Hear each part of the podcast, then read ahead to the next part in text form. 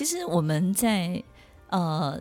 听众朋友其实要跟大家分享，就是说有时候呢，我在上很多领导人的课程，就是呢担任他们的教练，其实我自己心里都有一个心理负担，就是有时候上完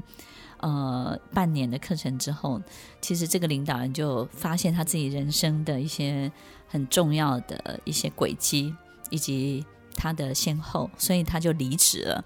所以呢，我就经常会对这个一开始委托我的这家公司呢，非常非常的抱歉，对不对？然后呢，也有很多人就是看了我写的戏之后就分手了，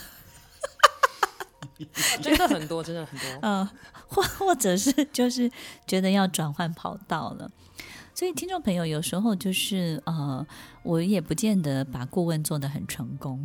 或者是把一个东西写得好像要。能够大家都要非常的 happy ending，或者是最后得到一个非常圆满的结局，很可能就是你看了一出戏，然后听了一个课，或者听 Emily 讲的一个什么东西，你突然之间就觉得你有一种决定的能力，可以离开你原来的生活。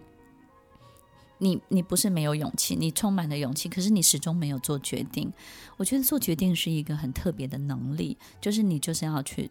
就像有些人很怕打针，对不对？可是他又知道自己必须要打这个疫苗的时候，他就去，就就哎有送蛋糕，他就去。就你总要找到自己的一个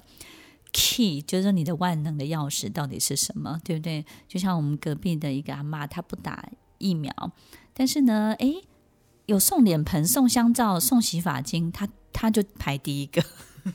他排第一个。就是我们总要找到一个能够驱动我们的力量是什么？我觉得在这出戏当中，驱动我们的力量都不是大道理，也不是大家这种耳熟能详的这种老生常谈的东西。就是说驱动我们的力量就是一个非常非常小的、不经意的，我们从来没有想过的东西。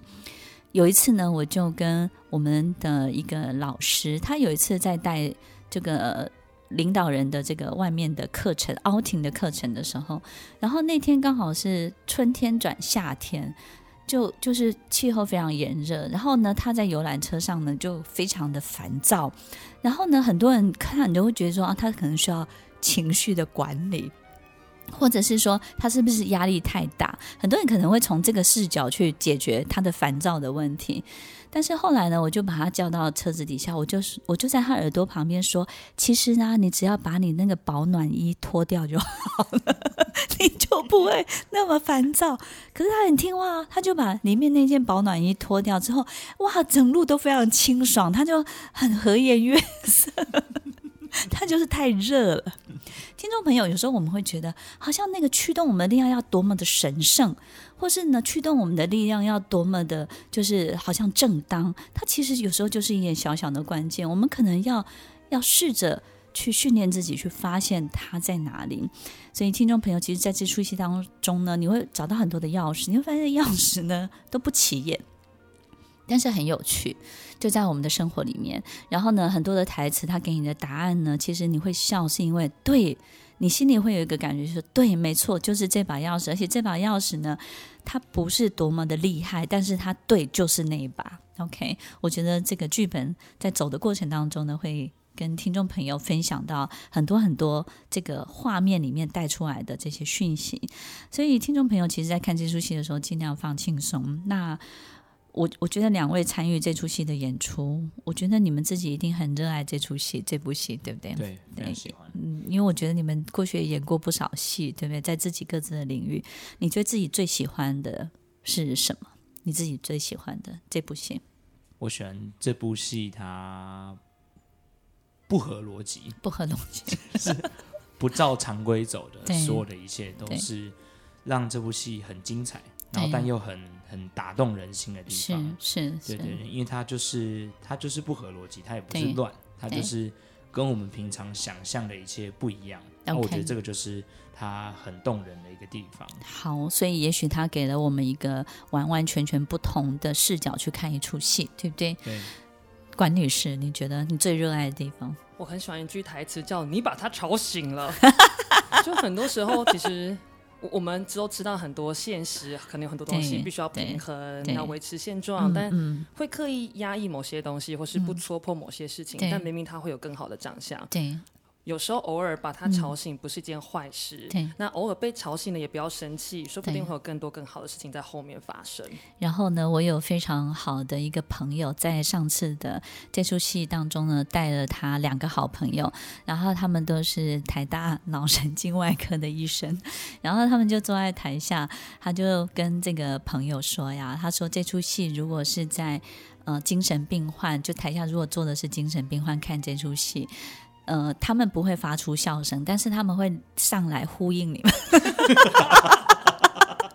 会有很多对戏，台上台下对戏的部分，这样，然后。然后他们一定会有很多共鸣，这样子，但是不是那种观众看了发笑的那种回应。我觉得这出戏可能会有一些很特别的反应，这是很有意思的。然后呢，观众席当中呢，如果你你不是笑，然后你也不是觉得好玩，你也不是觉得感动，你坐在观众席里面，你的你的反应是你很想站起来跟他对戏，你就要小心，大家有一个判定，对不对？诶，自己的状态是什么？所以推荐这部戏。给所有的听众朋友，强烈推荐徐先生，你会如何强烈推荐？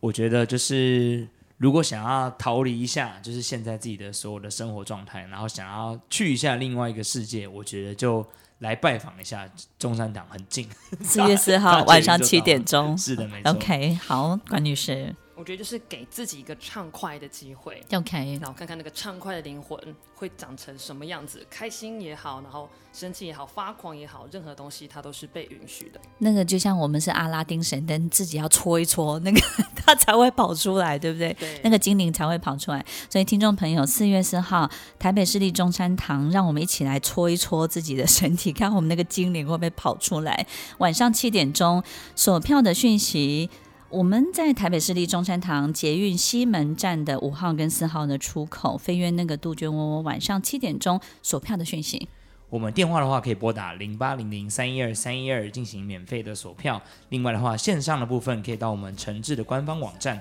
或者上网搜寻橘子妮，橘子妮的粉丝专业，就可以找到所有锁票的讯息哦。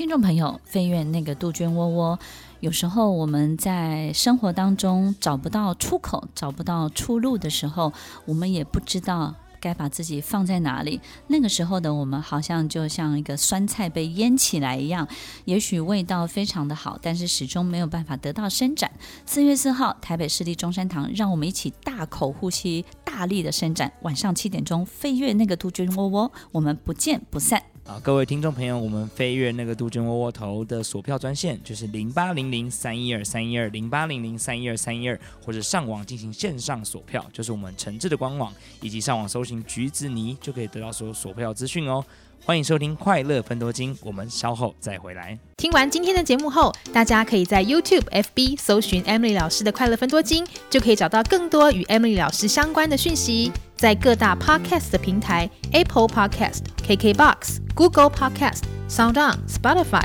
Castbox，搜寻 Emily 老师都可以找到节目哦。欢迎大家分享，也期待收到您的留言和提问。Emily 老师的快乐分多金，我们下次见，拜拜。